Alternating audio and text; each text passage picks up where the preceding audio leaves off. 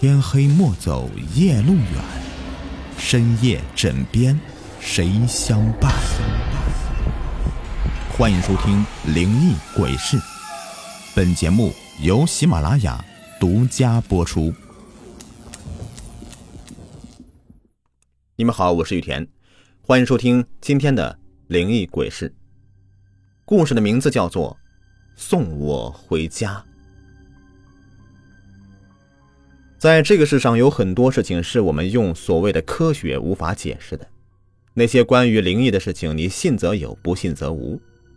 那么下面呢，我要跟大家讲一个，就是的确发生在我身上有关于灵异的真实事情。相信出生在那个年代的人，应该都有所体会过。这事儿已经过去很多很多年了，却一直在我的记忆里挥之不去。说来恐怖，想来后怕。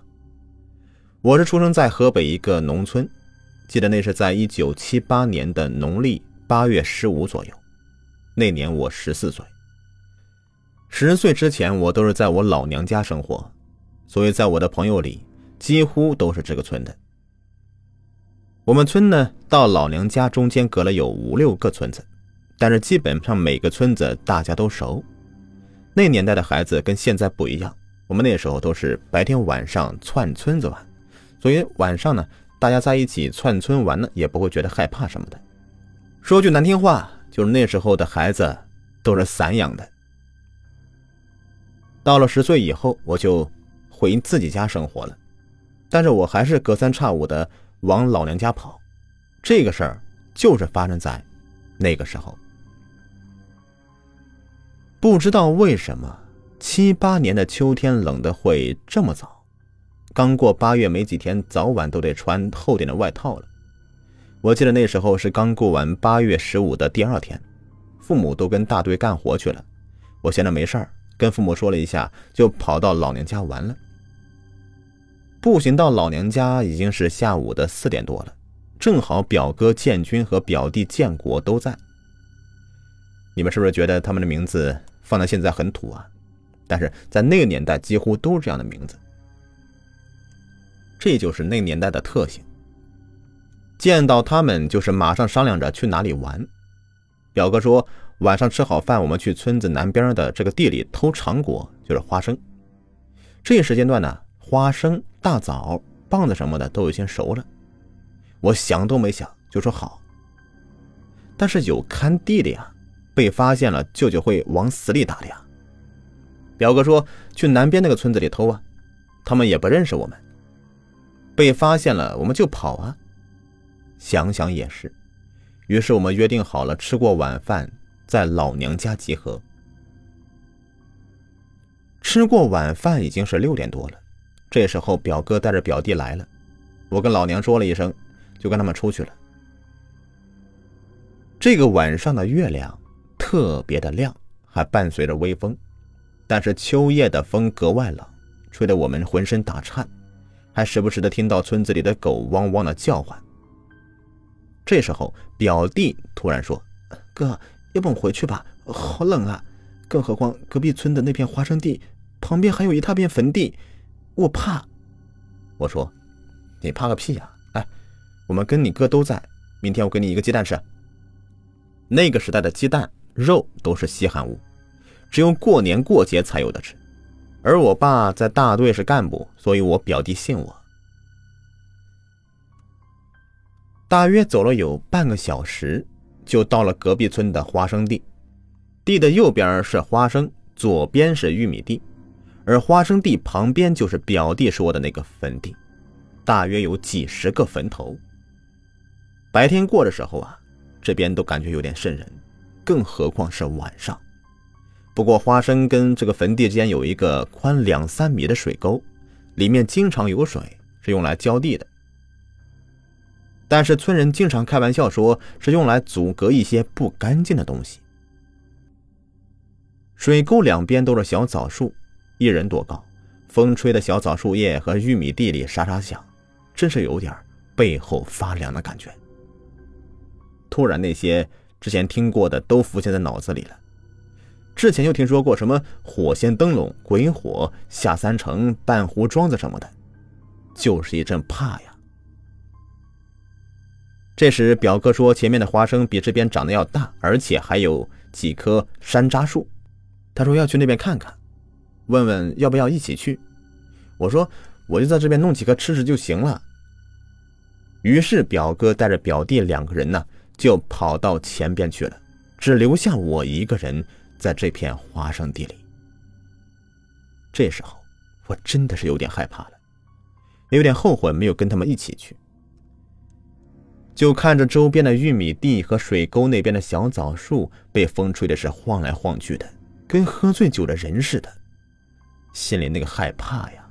这最怕的就是在坟地那边还有几个新坟，那上面还插着新的花圈，月光照的是一闪一闪的。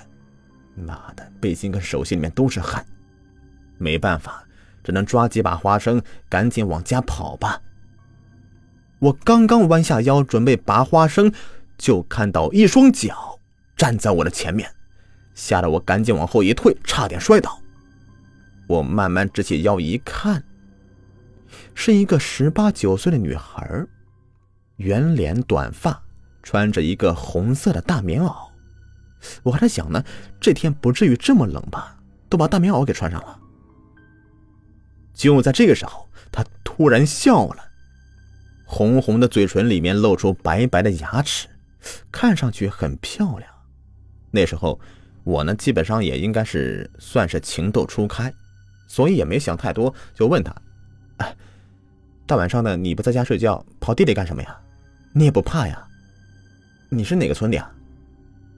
他笑了笑说：“，我就是在这边看地的，刚换班想回家，有点怕，正好看你在这里。”你是不是偷花生呀？我连忙解释：“谁偷花生啊？我们大队种这么多，还用偷啊？我跟朋友跑这边来玩的。你是前村的吧？”他说：“啊，是的，我正想回家，有点怕。你看，你是个男孩子，能送我回家吗？”不知道为什么，我想都没想就答应了，于是就跟着他一起走。一路上我们没有任何的交流。先说怪了啊，这路今天怎么这么平啊？不应该呀，更何况连风都没有。我怎么感觉好冷啊？还能闻到一些纸被烧的味道。再看看周围，这除了花生地什么都没有。就在这个时候，我突然感觉有人在背后推了我一下，我回头就看到。一个白发老头站在我的后面，我一下急了，说：“你推我干什么呀？”老头说：“你大晚上的跑这里干什么？还不回家睡觉去？给我滚回去！我要你管呀！你看你的地，我玩我的。”我刚走了两步，这老头又推了我一下，我没有理他，还是往前走。没想到他又推了我一下，这一下我急了，回头就骂：“你到底想干什么呀？”老头没有生气。还很和蔼的说：“傻小子，你回头看看这是哪里？还往前走啊？再走两步你就回不了家了。”我回头一看，顿时傻了，身体不自觉的抽搐，双腿不断的打颤，全身都直冒虚汗。这时的我，自己已经走到这个坟地的中央了。自己正前方，就是一个新下葬的坟墓，那上面还插着崭新的花圈呢。坟前还有未烧尽的草纸。再看看四周，全是长满杂草的坟头，还有一些是半新坟，上面还插着没有完全风化的花圈。再回过头来，看刚才白发老头已经不见了。就在这个时候，突然，我的身后传来声音：“我还没到家呢，前面就是我家了，再送我一段吧。”是刚才那女孩的声音。哎，她，她，她不会是，不会是鬼吧？我慢慢转过来，这时候那个女孩正站在一个新埋的坟头上，用她那双漆黑的眼睛望着我，嘴里还是不住的说着：“过来呀，过来呀，送我回家。”这时候，借着月光，我仔细看了一下她，脸色苍白的像张白纸，刚才的红唇变成了紫色，唯独没变的就是笑的时候，紫色嘴唇中间露出的那一排。白色的牙齿和身上的大红袄，我脑子里突然想起来了，在我们那里，年轻女孩死后都要穿一件大红袄才能封棺下葬。这时候我觉得全身都是凉的，感觉有一道凉气在肚子里来回的转，最后排出体外，我裤子都湿了。这时的我脑子里面全乱了，只有一个念头，那就是跑。我吓得掉头就往家里跑，也不管那么多了。路上很多小草树枝把我脸上和身上都刮破了，也感觉不到疼了。趟过水沟，衣服都湿透了，也没觉得凉。现在我只有一个想法，那就是马上跑回家。可是身后还是能够隐隐约约的听到：“过来呀，过来呀，你还没送我回家呢。”我自己都忘了跑了多久，才跑到老娘家。老娘看到我全身这样子，着急就问我：“哎呦，都十二点了，跑哪里疯去了？”我什么话也没有说，连衣服都没有脱，就钻到被子里，把自己蒙的是严严实实的，生怕有什么钻进来似的。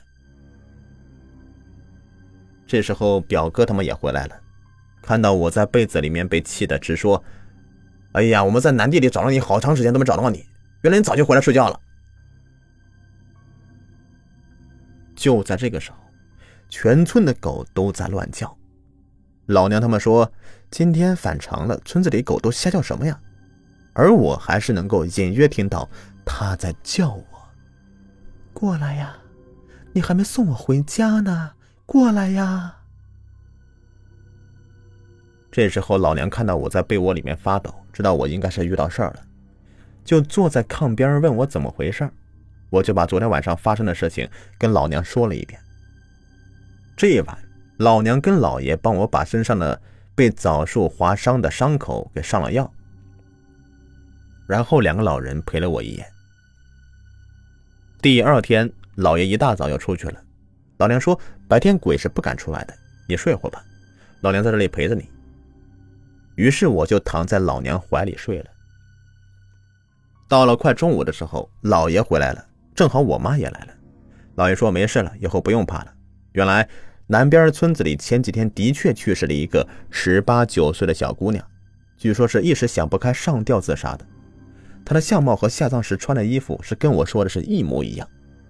老爷说今天他去南边村子找到家人说了一下，一起请了个先生到坟地里烧了一些纸钱，说道说道。先生说以后就没事了。让我没事晚上不要出来瞎跑。这事情让我在之后的好几个月的晚上，一听到狗叫就浑身是直发抖。现在想想，还是有些后怕的。不管你信不信，反正这是在那个年代的一个经历。好，感谢你们的收听，本期故事已播完，下期再见。